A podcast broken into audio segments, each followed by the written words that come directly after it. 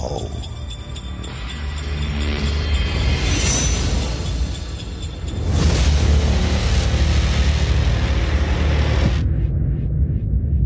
Ja, herzlich willkommen zu unserem Weihnachtsspecial in unserem Podcast im Kopf des Verbrechers. Weihnachten, das ist ja für uns alle eher Tannenbaum, Vanillekipferl, äh, drei Nüsse für Aschenbrödel und, nicht zu vergessen, Mord. Es gibt blutige Weihnachten. Es gibt zwar keine Statistik dazu, aber Weihnachten ist äh, in den Augen von Polizisten und Psychologen sogar eine Hochzeit für Mord und Totschlag. Und Fakt ist, die Polizei hat während der Feiertage mehr Einsätze wegen häuslicher Gewalt als den ganzen Rest des Jahres. Heiligabend ist die Stimmung noch besinnlich. Am ersten Festtag steigt der Aggressionspegel und am zweiten fliegen dann schon die Fäuste. Oder erfolgt der Griff zum Messer. Ja, es gibt eigentlich kein Weihnachten, ohne dass in Deutschland nicht irgendjemand seine Familie oder auch Fremde ermordet. Es gibt Raubmorde, Totschlag, Ritualmorde. Also dieses Fest der Liebe ist oft auch ein Fest der Gewalteskalation.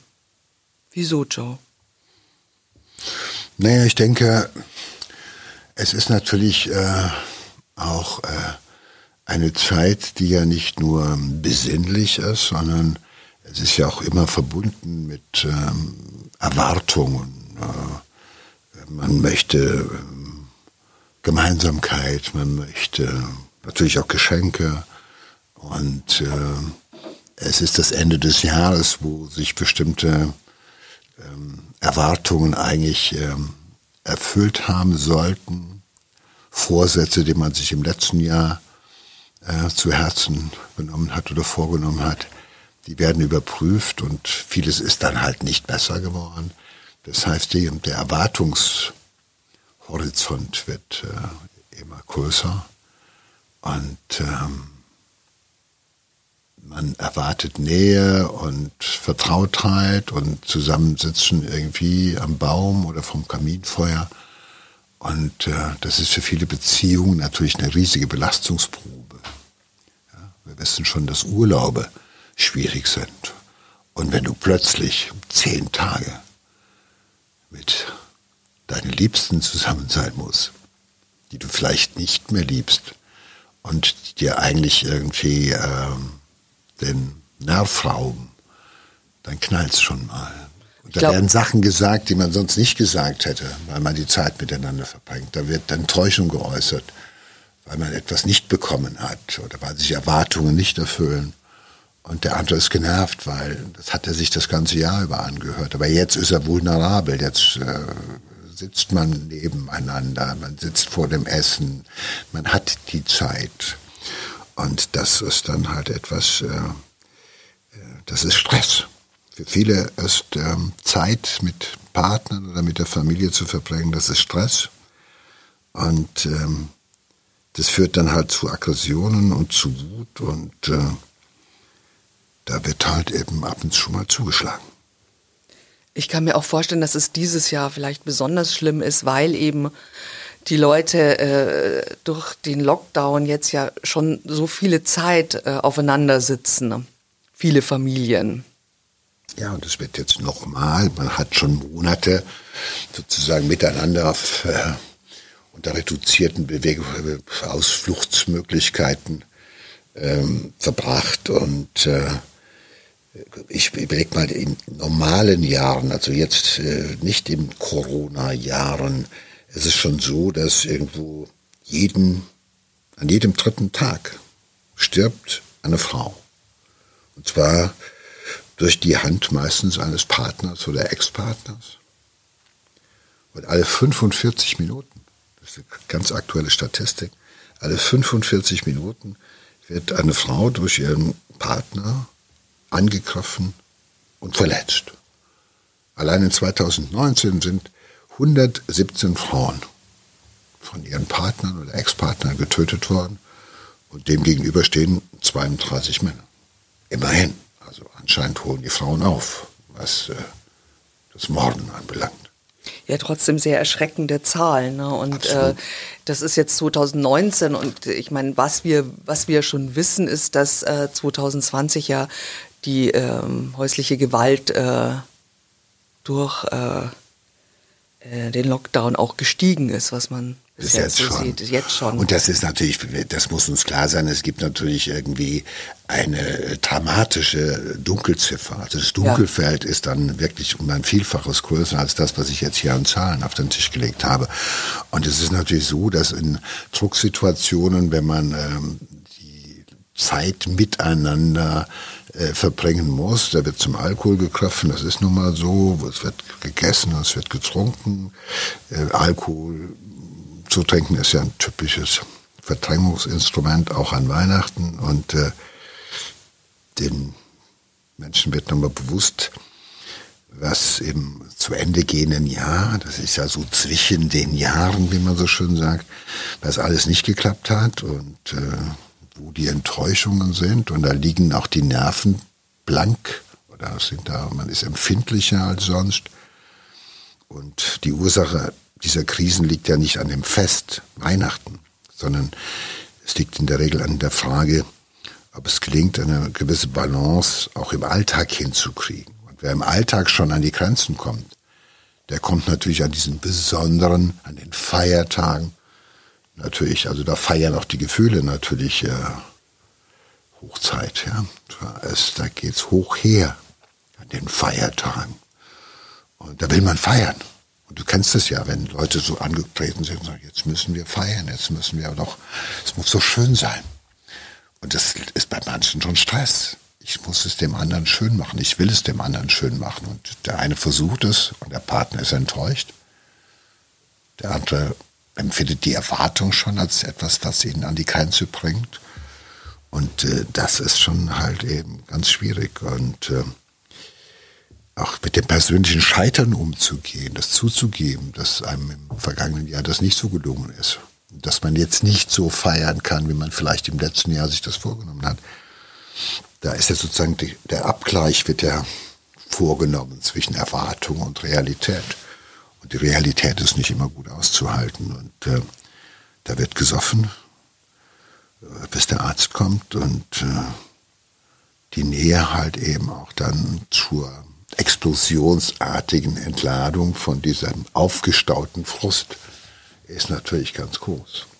Ich könnte mir aber auch vorstellen, dass auf der anderen Seite ähm, auch äh, so eine Vereinsamung äh, viel stärker spürbar wird, weil natürlich in so einer Weihnachtszeit, äh, da denkt man dann, es wird einem ja auch immer so vorgegaukelt als Idealbild, ne? es sind intakte Verhältnisse, man hat einen, einen wunderschönen Abend. Äh, und ich denke, wenn man das nicht hat, wenn man alleine ist, wird einem das ja auch nochmal vor Augen gehalten. Also dieses Defizitgefühl wird ja auch Nee, so das Gefühl, größer, denn die ne? anderen feiern. Ja, eben. Einerseits. Ja, und du sitzt ja. zu Hause, guckst in die Klotze und du siehst ja. im Endeffekt immer nur äh, glückliche Menschen, glückliche Familien, glückliche Paare, alles ist wunderbar.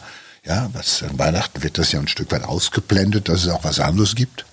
Wir wollen ja besinnliche Weihnachten haben. Wir wollen ja dann in diesen Tagen auch alleine, weil es auch von der Werbung so gewollt ist. Wir wollen uns mit Geschenken zuschmeißen. Wir wollen uns zeigen können, wie sehr wir uns mögen und so weiter. Also äh, die positiven Gefühle überwiegen und auch natürlich die Angebote, die Bilder, die dir halt einfach äh, sagen, nee, so ist es bei mir nicht. Ich bin alleine, ich bin ungeliebt, äh, ich äh, habe es beruflich nicht auf der Kette, ich habe zu wenig Geld, um mir was zu erlauben. Äh, und das merkst du natürlich gerade dann, wenn alle anderen mit großen Taschen Einkaufstaschen beladen, äh, die entgegenkommen. Da merkst du das Defizit ja viel brutaler als an normalen Tagen, wo das nicht so ist. Ja, ich habe uns einige berühmte Weihnachtszeitmorde herausgesucht und äh, da schauen wir uns jetzt mal die Psychologie äh, der Täter an und ähm, suchen Erklärungen, warum die Weihnachtszeit für einige Menschen die schönste Zeit des Jahres ist und warum sie in anderen eine tödliche Wut hervorrufen kann Es gibt zum Beispiel äh, die Weihnachtsmorde von Dallas. Also heute sind wir auch mal international oh. und äh, gucken ja. über den deutschen ne, Weihnachtstellerrand hinaus. Ähm, das war ähm, am 25. Dezember 2011. Da hat ähm, ein Familienvater, der aber getrennt war, hat er sein Nikolauskostüm angezogen, rot-weiß hat ähm, in Dallas im, in, im US-Bundesstaat Texas ist er in das Haus seiner Frau, mit der er eben zerstritten und getrennt war, gegangen und hat angefangen, auf die Familie zu schießen, die gerade die Geschenke ausgepackt hatte. Und er hat insgesamt sechs Menschen getötet, also ein wahrer Amoklauf. Also darunter seine Frau eben auch, seine zwei Kinder. Er hat sich dann auch selber umgebracht. Und das ist, war natürlich auch so ein ganz doppelt grausiges Bild irgendwie, ne? Dass der, also man hat äh, die Opfer und zwei Handfeuerwaffen in der Küche und im Wohnzimmer gefunden und überall lagen eben noch Geschenke und Geschenkpapier. Warum? Ja gut, das ist natürlich eine Tat, die kann häufig passieren. Das ist ein erweiterter Suizid, ein Amoklauf mit Suizid am Ende. Aber wenn das an Weihnachten passiert und das Ganze sozusagen, wenn die Menschen überrascht werden von der Gewalt in einer Situation, wo sie eigentlich äh, freundlich, friedlich, fröhlich am Baum sitzen und gerade Geschenke auspacken, das ist natürlich besonders tragisch und äh, ist auch ein furchtbares Bild sich sozusagen diese sechs Leichen insgesamt äh, zwischen Geschenkpapier äh, vorzustellen. Aber das ist fast schon eine Metapher, dieses Bild. Und zwar für Gewalttaten, die während der Weihnachtszeit begangen werden. Das ist ja oft, dass, dass die Gewalttaten von Menschen begangen werden, von Tätern, die äh, Ablehnung äh, gespürt haben. Ähm, die sich äh, nicht wertgeschätzt fühlen, die sich zurückgesetzt fühlen, die auch ähm, dieses ähm, das nicht aushalten können, dass es ihnen schlecht geht und dem Ex-Partner, wie in dem Fall der Frau, mit ihren Kindern und der Familie geht es vermeintlich viel besser und äh, die haben das glücklichere Ende der Beziehung für sich genommen und dann wird natürlich alle, aller Frust und alle und aller Hass wird auf den Ex-Partner dann auch projiziert und äh, nach der Devise, es verdient er nicht, mir geht's scheiße und ich will, dass es dem mindestens genauso scheiße geht. Der soll dafür büßen, dass er mir das angetan hat oder der soll nicht glücklich werden können. Also quasi aber auch er ist schuld, dass ich nicht, die böse Frau ist schuld, dass ich nicht auch in diesem, unter dem Weihnachtsbaum mit meinen Kindern sitzen kann und feiern kann, oder? Ja, sie, es, ist, äh, es ist ja so, äh, an den Tagen äh, hast du ja kaum eine Möglichkeit, mal was anderes zu tun. Oder deine Freunde feiern, äh, wenn du denn noch welche hast. Alle sind irgendwie busy, alle machen auch Familie oder sind in der Familie irgendwo angebunden und du hast das alles verloren. Also das alles, was an Weihnachten im Endeffekt irgendwie ähm, positiv apostrophiert wird und was wir äh, an Weihnachten äh, für wichtig halten, das ist weg. Und das ist für diesen Täter jedenfalls schwer auszuhalten. Und äh, äh natürlich ist er äh, offenbar auch unfähig, mit irgendjemandem anderen über seine äh, Hassgefühle zu reden. Es gibt keinen anderen, mit dem er reden kann oder der mit ihm reden möchte. Und dann ist er halt fixiert fixiert, völlig fixiert darauf und äh, ist sozusagen auch in so einem Wahrnehmungstunnel, wo seine Wahrnehmungen sind getunnelt, als auch sozusagen sein Fokus. Und alles wird projiziert und äh, nach der Devise, okay, dann, äh, wenn ich das nicht mehr haben kann, dann muss ich halt eben das alles vernichten. Und dann führt das zu einem Gewaltexzess. Ein anderes Beispiel für eine Bluttat an Weihnachten ähm, ist 2016 in äh, Bayern passiert. Da hat äh, ein 81-jähriger Rentner in Raubling seine Freundin, die 75 war, getötet am zweiten Weihnachtsfeiertag. Und eine Nachbarin hat dann am Morgen eben dieses 26. Dezember 2016 aus der Nachbarwohnung Hilferufe gehört und die kamen aber nicht vom Opfer, sondern vom Täter. Und der hat äh, ihr gesagt, äh, er hatte Schmerzen, er hat seine Freundin gebeten, den, den Rettungsdienst zu rufen und sie hat aber gesagt, nee, das macht sie nicht, äh, dann bring mich doch um.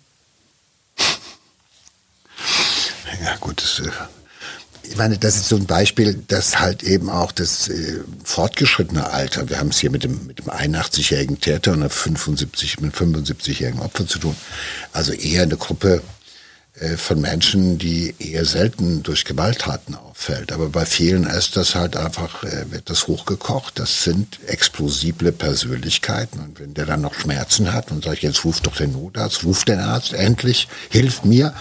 Und die macht es nicht. Weil sie es wahrscheinlich auch schon oft genug kennt und reagiert nicht schnell genug, dann ist natürlich so eine explosible Persönlichkeit, da ist die Zündschnur sehr kurz und dann wird gezündet und dann geht's ab und du siehst ja, selbst der, der schreit rum. Also nicht, weil er das Opfer erschlagen hat, sondern weil er sagt, stell dir vor, da, bis jetzt hat mir keiner geholfen. Ich musste jetzt auf sie, ich musste sie sozusagen erst platt machen, bevor, ich, bevor sich hier was tut für mich. Also das sind natürlich auch äh, Menschen, die äh, unangenehme Gedanken und Gefühle und Ärger nicht unterdrücken können und äh, dann auch besonders äh, in solchen Zeiten, wo sie denken, dass also dann doch Aufmerksamkeit und Zuwendung noch größer sein sollten als sonst, dass die das nicht verknusen können, dass das eben nicht so ist. Das ist ja oft, wir erwarten ja gerade an Weihnachten, dass alle etwas, fried, etwas friedlicher sind, fröhlicher sind, äh, zugewandter sind, dass man mehr auf sich aufpasst und ja. so weiter und so fort. Und auf einmal ist das wie jeden Tag. Das ist wie jeden Tag. Also Ignoranz. Doppelte Ignoranz. Und dann knallt's. Und der Einzige, der sich bedauert an dem, an dem Tag, ist er selber. Er musste erst mal zuschlagen, damit sich hier was tut. Das muss man mal überlegen. Das zeigt ja auch, dass er so gut wie überhaupt kein Schuldbewusstsein entwickelt.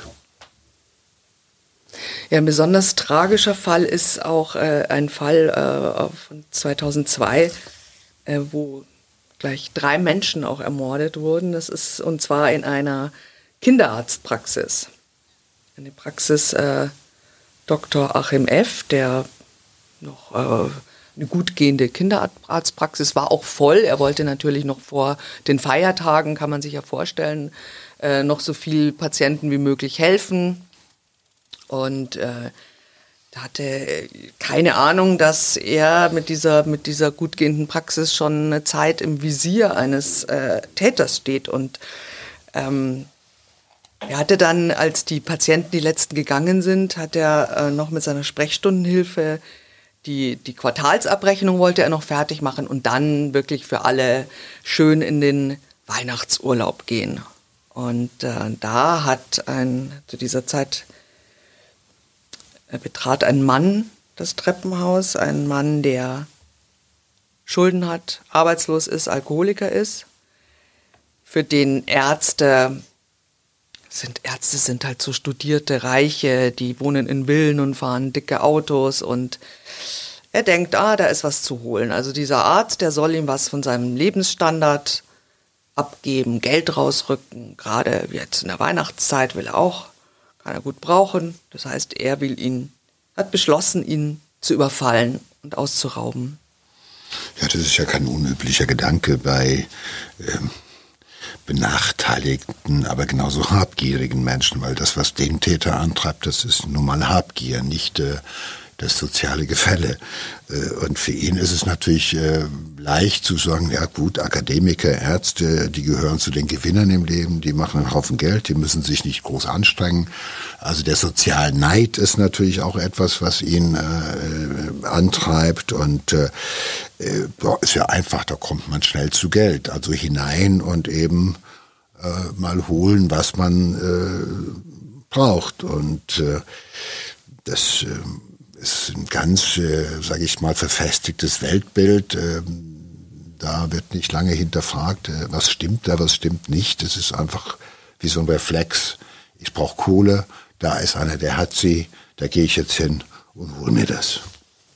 Ja, die Familie des äh, späteren Opfers, also das, äh, das ist eine Familie, die sich sehr auf das Weihnachtsfest freut. Also der, der Sohn ist auch extra nach Hause gekommen äh, zum Heiligen Abend und äh, Mutter und äh, Tochter kaufen ein, bereiten das Fest vor und alle freuen sich also sehr auf die gemeinsamen Weihnachtsfeiertage. Also das ist ja so, dass die meisten Menschen, glaube ich, die freuen sich auf das Fest, die freuen sich auf Geschenke, die freuen sich darauf, eben mit ihren Lieben äh, möglichst viel Zeit zu verbringen. Äh, und das verdeutlicht aber genauso vielen anderen, die das nur aus der Ferne betrachten sozusagen oder aus der Nähe betrachten, besser gesagt. Äh, das zeigt ihnen, was ihnen alles fehlt. Es fehlt ihnen das Geld, es fehlt ihnen die Emotion, es fehlt ihnen das äh, soziale Netz, das Umfeld, in dem sie sich wohlfühlen und so weiter. Das alles fehlt ihnen. Und gerade gibt es, dann gibt es diese Leute, die an diesen Feiertagen dann vor Selbstmitleid zerfließen. Ja, das ist so, ja, Selbstmitleid führt dann relativ schnell auch dann zu Neidgefühlen und äh, das Gefühl, ich bin hier wie so ein Ausgestoßener. Und das macht viele dann wütend, weil sie natürlich die Schuld nicht bei sich, sondern bei anderen suchen. Ausnahmslos bei anderen suchen. Und wenn die anderen schuld sind, dann ist es ja auch einfach zu sagen, dann muss ich mir auch das, was ich brauche, bei den anderen holen, die dran schuld sind. Ja? Entweder die da oben oder die Reichen und die, die viel weniger getan haben und doch viel erfolgreicher sind. Also. Ja, das ist genau diese, diese Wut. Äh, und dann halt natürlich äh, auch die ganz banale Habgier, ne, äh, die diesen Mann da antreibt, der da im Treppenhaus steht und lauert und äh, er hat die Praxis schon ausspioniert und äh, dann äh, kommt der Arzt aus der Tür raus und er bedroht ihn mit einem Dolch und zwingt ihn zurück in die Praxisräume. Also da ist noch seine Sprechstundenhilfe, die sitzt nämlich noch an der Abrechnung. Er zwingt den Arzt dazu, seine Sprechstundenhilfe an die Heizung zu fesseln. Und dann muss er sein Geld und seine EC-Karte rausgeben. Bis jetzt nichts besonders Außergewöhnliches. Aber dem Täter reicht die Beute nicht. Er möchte mehr EC-Karten, damit er mehr Bargeld abheben kann. Also zwingt er den Arzt, zu Hause anzurufen. Der Arzt ruft an, die Tochter ist am Apparat. Er sagt, äh, ähm, du musst mit der EC-Karte vorbeikommen, es ist ein Notfall, bitte komm jetzt gleich. Und die Mutter hört das, also die Frau ähm, des Arztes, auch sie ist Kinderärztin, Dr. Simone F. Und sie sagt, ach lass, ich fahr rüber und mach das schon. Sie fährt los mit ihrer EC-Karte und hat natürlich nicht die geringste Ahnung, dass das eine, eine Falle ist, eine Falle eines gewaltbereiten Räubers. Der hat jetzt seine zwei Opfer an die Heizung gefesselt inzwischen. Und als Simone F. die Praxis betrifft, betritt, überwältigt der Mann auch sie und nimmt ihr das Bargeld und die EC-Karte ab. Ja, man muss sagen, es ist schon ein, boah, ein, sag ich mal, ein sehr abgefeimter Täter. Also diese, diese, ähm, oder der ist schon sehr, sehr ähm, durchtrieben, aber auch sehr zielgerichtet, muss man sagen, weil er hat sich natürlich erwartet, dass er viel Geld dort irgendwie findet. Und dann ist es nicht so viel, wie er sich das erwartet hat. Und aber dann halt dort zu bleiben, schon mal zwei Opfer zu fesseln, ein Opfer dazu zu bringen, noch ein drittes dazu zu bitten, wieder noch mal eine Karte, noch mehr Geld. Er will halt, er hat sich halt eben was ganz Bestimmtes vorgestellt und von diesem Tatplan ähm, lässt er nicht ab. Das zieht er durch. Er will jetzt, er hat sich damit beschäftigt, er hat den Plan gefasst und dieser Plan muss jetzt gefälligst in Erfüllung gehen. Er will da nur rausgehen mit möglichst viel Geld. Und äh, da ist ihm alles recht. Das ist ja im Endeffekt, ist das jetzt schon auch eine Geiselnahme. Er nimmt ja zwei schon mal als Geisel und holt sich die dritte quasi dazu. Ja, das ist so ein Szenario, das kennt man eigentlich eher so von Banküberfällen, ne? Ja, und irgendwann ist es natürlich so, aber äh, es reicht ihm ja nicht. Wenn, wenn er wenn es nur aufs, aufs Geld, auf das Geld an, abgesehen hätte. Aber irgendwann weiß er natürlich, die haben mich alle gesehen. Die haben mich ja alle gesehen. Und irgendwie in dem Moment, wo sie alle drei gefesselt sind dort, fasst er ja relativ schnell den Plan oder kommt zu dem Entschluss, sich alle drei umzubringen. Das muss man mal überlegen. Also, das ist, hatte das von Anfang an schon überlegt oder war er einfach wütend darüber, dass so wenig Geld dabei rumgekommen ist? Hatte sich ganz viel erwartet? Und das kam dann nicht. Aber es ist ja eigentlich klar, das, dass wenn er sich nicht maskiert, dann dann muss er nicht so, Ja, dann jetzt kommt das nächste und jetzt äh, bringt er die alle drei nacheinander um, indem er sie von hinten erwürgt. Erdrosselt, muss man besser sagen. Das ist keine Würgen, das ist beides. Das ist ein langsames Sterben. Einer nach dem anderen. Die Opfer waren ja gefesselt und konnten sich nicht wehren. Und vielleicht haben die Opfer bis zum Schluss gedacht, dass sie wie zwar geschockt, aber wenigstens mit dem Leben davon kommen. Also ich dachte, dass äh, auf jeden Fall der Vater hätte ja auch ähm, seine Tochter nie gebeten, diese EC-Karte vorbeizubringen, wo dann die Mutter kam und hätte sie in den Tod geschickt Nein. damit, ja. Ne? Also da, damit hat keiner gerechnet. Man denkt, es ist ein, es ist ein Räuber, gut, der kann jetzt dann. Äh, es geht um Geld und dann, Geld gut, dann abheben und dann geht er wieder. soll er das machen, das soll er machen, aber dass das halt so eskaliert, dass der in seiner furchtbaren Wut offenbar äh, äh, tötet oder halt einfach äh, ganz konsequent und ganz skrupellos sagt, die haben mich gesehen und dafür müssen sie sterben. Die Kinder des Ärztepaars, die ahnen natürlich nichts, äh, machen sich Sorgen, weil keiner ran, keiner geht mehr ans Telefon. Ähm, die Mutter wollte auch nur mal kurz die IC-Karten vorbeifahren und dann wieder, äh, wieder nach Hause kommen. Und der Sohn beschließt also, dass er ähm, zur Praxis seines Vaters äh, fährt, um da nach den Rechten zu sehen. Ähm, das sind auch nur wenige Kilometer. Er findet die Tür verschlossen vor, das Licht ist aus, aber die Autos der Eltern stehen vor der Tür und äh, er beschließt, die Polizei zu verständigen. Die Beamten brechen dann die Tür auf und das ist natürlich ein, ein Bild des Grauens. Die, die Sprechstundenhilfe, Dr. Achim F. und seine Frau Simone sind tot. Also drei Menschen wurden Opfer eines Unbekannten. Und die Soko-Praxis, äh, wie sie ihren Namen dann bekommt, nimmt am Tatabend, also dem 23. Dezember, äh, die Arbeit auf.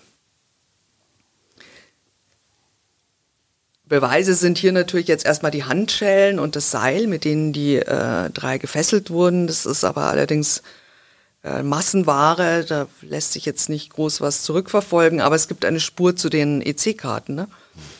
Es gibt ähm, natürlich zwei Abhebungen von derselben Bank in Mannheim, einmal vom Konto des Kinderarztes und einmal vom Konto der Sprechstundenhilfe. Das finden die äh, Ermittler sofort äh, heraus und hoffen natürlich auf Bilder aus der Überwachungskamera. Und der Täter hat allerdings bei dem einzigen Automaten damals in Mannheim abgehoben, der mit keiner Kamera ausgerüstet war. Das kann ja nur bedeuten, äh, dass er sich gut vorbereitet hat. Also, dass er wusste, hier kann ich äh, Geld abheben. Vielleicht ist es auch nur Zufall, weil viele versuchen natürlich dann, sich durch Kopfbedeckungen, Kapuzen, Sonnenbrillen oder sowas weitestgehend unkenntlich zu machen. Also vielleicht hat er, was das anbelangt, einfach nur Glück gehabt, weil ich wüsste jetzt nicht, wo die einzige nicht kameraüberwachte äh, Geldautomaten, der einzige nicht überwachte Geldautomat in Mannheim stünde. Aber ähm, vielleicht ist es ihm aber auch, äh, hat er da Glück oder er hat sich gut vorbereitet. Aber das Irre ist ja, dass er auf den auf die aberwitzige Idee kommt, und das ist wirklich irre in diesem Fall, äh, eine, einen Brief an die Polizei zu schreiben. Ja, genau. Er schreibt also der Polizei einen Brief und er schreibt, ähm, ich lese den mal vor, Herr Soko, in Heidelberg war Polizei vor Bank, deshalb mit Taxi nach Mannheim zurück. Sie brauchen uns nicht suchen, wir fliegen Wochenende in Heimat zurück. Die Polizei gibt den Brief ins Labor.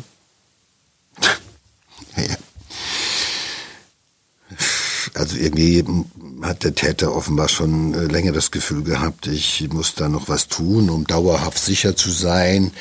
Und äh, ich meine, er hat drei Menschen umgebracht. Er weiß natürlich, dass mit wahnsinnigem Nachdruck nach ihm gefahndet werden wird. Das ist vollkommen klar. Also äh, das es sind drei Menschen auf der Strecke geblieben. Und da hört man nicht einfach auf und Vielleicht sagt er sich, wenn ich da in gebrochenem Deutsch da was formuliere, von wegen, oh, komme ich aus Ausland, muss ich wieder weg, braucht er nicht lange suchen nach mir oder ja, sowas. Also ja. unglaublich zu denken, das, dass die Polizei da nicht dass ermittelt. Denken, hey, ich schreibe den mal, ich schreibe den mal und dann sagen die, naja gut, jetzt wissen wir Bescheid und machen wir das auch so. Oder zumindest richten wir unser Augenmerk, so hat er sich das wahrscheinlich überlegt, äh, richten die Polizisten dann ihr Augenmerk mehr so auf die Grenzen und auf irgendwelche Leute, die ein- und ausreisen oder sowas, was immer er auch macht. Äh, äh, aber natürlich äh, wollte er die Fährte dahin legen, es ist ein böser äh, äh, ausländischer Täter und der schreibt uns auch freundlicherweise noch, Leute, hört auf, mich zu suchen, weil ich bin zurück in der Fremde. Da findet ihr mich sowieso nicht. Aber auf die Idee muss er erst mal kommen. Also ganz ein bisschen naturtrübe ist er schon in der Birne, finde ich. Ja, und er hinterlässt auch äh, einen Fingerabdruck auf diesem Brief. Das war das Cleverste, was er machen konnte. Das war auch sehr clever, ja. Und ähm, ich meine, es war ja ein Weihnachtsgeschenk. Er hat ja wollte sozusagen noch mal der Polizei das Geschenk machen, zu sagen, Leute, strengt euch nicht an. Ja, vor allem äh, nicht über Weihnachten. Ne? Ihr könnt nach Hause gehen nee, und Weihnachten feiern, nee, weil ich bin nicht, weg. Genau. Ihr müsst jetzt Alles gelöst. Sonderschichten schieben und Tag genau. und Nacht nach mir fahren. Das möchte ich euch ersparen. Also auch er war bereit, kleine Geschenke zu machen die Ermittler sichern natürlich auch die Spuren vom Tatort und äh, zwar finden sie im Treppenhaus einen Zigarillos-Stummel und auf dem sind DNA-Spuren. Und dann gibt es noch dieses Nylonseil, mit dem die Opfer gefesselt waren. Das heißt, sie ähm, ermitteln in den Geschäften, also in, quasi in dem Geschäft, aus dem das Seil vom Tatort stammt. Das ist ein großes äh, Kaufhaus in der Innenstadt von Mannheim. Und äh, daneben gibt es auch einen Zeitungskiosk, der auch Zigaretten verkauft, Rauchware. Und äh, genau der führt auch die Marke Brannev, das war die Marke von dem Stummel, den sie im Treppenhaus äh, gefunden haben. Und das ist eine sehr seltene Marke. Und äh, die Ermittler fragen dann äh, die Verkäuferin, ob sie zufällig einen, einen Kunden hat, der bevorzugt diese Marke bei ihr kauft. Und die Verkäuferin sagt, ja, der kauft stangenweise bei mir. Das ist auch der einzige Kunde, der diese Marke raucht. Und der ist hier gerade um die Ecke gelaufen. Also ein unglaublicher Zufall auch. Die Ermittler äh, können den Mann auch dann einholen und stellen und äh, nehmen die Personalien auf und fragen, ob er freiwillig eine Sperchelprobe abgeben würde und der Mann ist einverstanden. Und die DNA-Probe ist äh, ein Volltreffer. Also sie beweist, es ist Heinz-Peter B., 51 Jahre alt, der kurz vor Weihnachten, am Tag vor Weihnachten, die drei Menschen in der Kinderarztpraxis getötet hat. Und er behauptet, ich habe das getan, um Weihnachtsgeschenke zu kaufen. Für meine Kinder. Ja gut, das ist, das wissen wir jetzt spätestens ein relativ äh, einfach gestrickter Geist, ja, und äh, versucht sich noch so ein bisschen zu inszenieren nach der Devise, ja, ich wollte das, habe das ja nur getan, um meinen Kindern auch was bieten zu können, Geschenke kaufen zu können und so weiter. Äh, nein, ich glaube, das ist ein zum, ziemlich, also der ist dumm. Und er ist roh. Ja, ein dummer, ein dummer, verrohter, habgieriger, infantiler Geist. Geist will ich da gar nicht zu sagen, eigentlich. Und äh, äh, wir wissen ja auch, äh, dass er von dem, was er da irgendwie an Beute gemacht hat, ist ja das Allerwenigste bei seinen Kindern gelandet. Das meiste hat er verfressen und versoffen. Und, äh, ja, die Tochter hat, der Sohn hat ein kleines Geschenk bekommen für ein paar Euro und die Tochter hat einen Geschenkekorb Es ging ihm in der äh, nur bekommen. um die Befriedigung also, seiner Bedürfnisse. Natürlich. Er wollte weiter saufen, er wollte was, äh, er wollte saufen und fressen und für die Tage brauchte er was und wie gesagt, ein verrohter, verkommener, in jeder Hinsicht verkommener äh, Täter. Ähm, äh, ich habe da gar keine Worte für, weil äh, natürlich, es gibt Täter kennengelernt, die haben für 30 Euro gemordet, also es wird für 30 Euro gemordet, für 300 Euro auch, das ist egal, aber das ist so einer, der ist auf seine Bedürfnisse fixiert und äh, äh, einfach skrupellos und hemmungslos. Und ist auch noch nicht mal, ja. Ja, und er hat auch, er hat auch, ähm, also innerhalb von wenigen Tagen, also über die Feiertage, hat das natürlich richtig krachen lassen. Der hatte ja über 1000 Euro, glaube ich, erbeutet. Und das Geld war auch weg. Das hat er dann umgesetzt, um sich selbst ein schönes Weihnachten zu bereiten. Und ähm, dafür hat er drei Menschen getötet. Ich habe zwar gesagt, es ist ein einfältiger Geist, das ist er ganz bestimmt, aber das Gericht hat ihm also auch, äh, ob Alkohol hin oder her, das alles nicht abgekauft und äh, der Gutachter bescheinigte ihm die volle Schuldfähigkeit. Das heißt, er hat die volle Kelle gekriegt, wie ich so schön sage. Er wird zu einer lebenslangen Haft verurteilt und natürlich bei drei Morden irgendwie, die man einfach skrupellos begeht, aus Habgier. Da gab es auch die schwere, besondere Schwere der Schuld on top. Aber ähm, auch wenn einen das jetzt befriedigen mag, dass er gefunden, überführt und verurteilt worden ist, da bleibt dann doch irgendwie im Endeffekt so ein bisschen der Schmerz über die Tatsache, dass dafür drei Menschen das Leben lassen mussten. Und äh, ja, das lernen wir daraus, Sina. Auch an Weihnachten macht der Mörder, der Totschläger der Räuber, der Einbrecher nicht Pause. Ja, wir wissen das, aber es ist ja eigentlich ganz traurig. Wir können nicht so traurig aufhören, Joe. Nein, wir, können wir wollen so doch all, allen, dass alle ein ganz wunderschönes Weihnachten haben und vor allem ein, ein sehr friedliches Weihnachten. Ja, also du meinst, wir sagen jetzt bei allem, was es an Verbrechen gibt, auch an Weihnachten, äh, setzt euch zusammen, Halt euch, haltet euch an den Händen. Äh, genau. Gebt euch gegenseitig das Gefühl, dass ihr aufeinander aufpasst. Äh, und wenn es Situationen gibt, die ihr schwer aushalten könnt, dann Schuhe an, Jacke an, Mantel an, Schalo, Mütze auf und dann einfach einen strammen Marsch durch die Kälte. Das hilft vielleicht auch, um sich ein bisschen abzukühlen. Ja, aber das finde ich. Und sauft nicht so viel. ja, es ist immer gut, sich aus so einer schwierigen Situation äh, ja, ich glaube, das ist die große Kunst. Ein bisschen rausgehen. Ich glaube, das ist, ist die große Kunst, dass man halt einfach merkt, wenn man in so eine Situation kommt, die vulnerabel ist, die es sind ja immer die gleichen äh, Auslösesätze, so kenne ich das jedenfalls. Äh, und wenn die kommen, dass man sagt, okay, hey, stop. Und dann halt eben mal raus, laufen, runterkommen und vielleicht auch ganz ehrlich ansprechen, dass einem vielleicht nicht alles gelungen ist, was man gerne getan hätte. Ich glaube, manchmal ist es wichtig zu sagen, das hätte ich gerne getan, kann ich mir aber jetzt eben nicht erlauben. Aber was ich jedem geben kann, ist äh, Aufmerksamkeit, Liebe, Zuwendung, all das, das ist ja umsonst, das muss ich nicht kaufen. Und äh, wenn ich dazu nicht in der Lage bin, dann wenigstens irgendwie diese negativen Gefühle irgendwie anderweitig loswerden und nicht im Alkohol ersäufen. Das Über-Ich ist ein alkohollöslich, wie wir wissen. Und damit wird auch gerne mal die Bremse gelöst. Also wenn du eh schon eine Scheißlaune hast, dann lass die Finger vom Alk. Und bevor ich es vergesse, allen unseren Zuhörern schöne Weihnachten, frohes Fest und seid ausnahmsweise mal lieb zueinander. Ho, ho, ho.